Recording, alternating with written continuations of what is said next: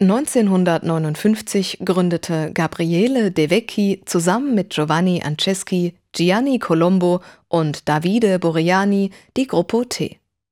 Der Buchstabe T im Gruppennamen steht dabei abkürzend für das italienische Wort Tempo, zu Deutsch Zeit. Die Gruppo T untersucht die Ordnung von Zeit und Raum und das spannungsreiche Verhältnis von Zeit und Raum zueinander.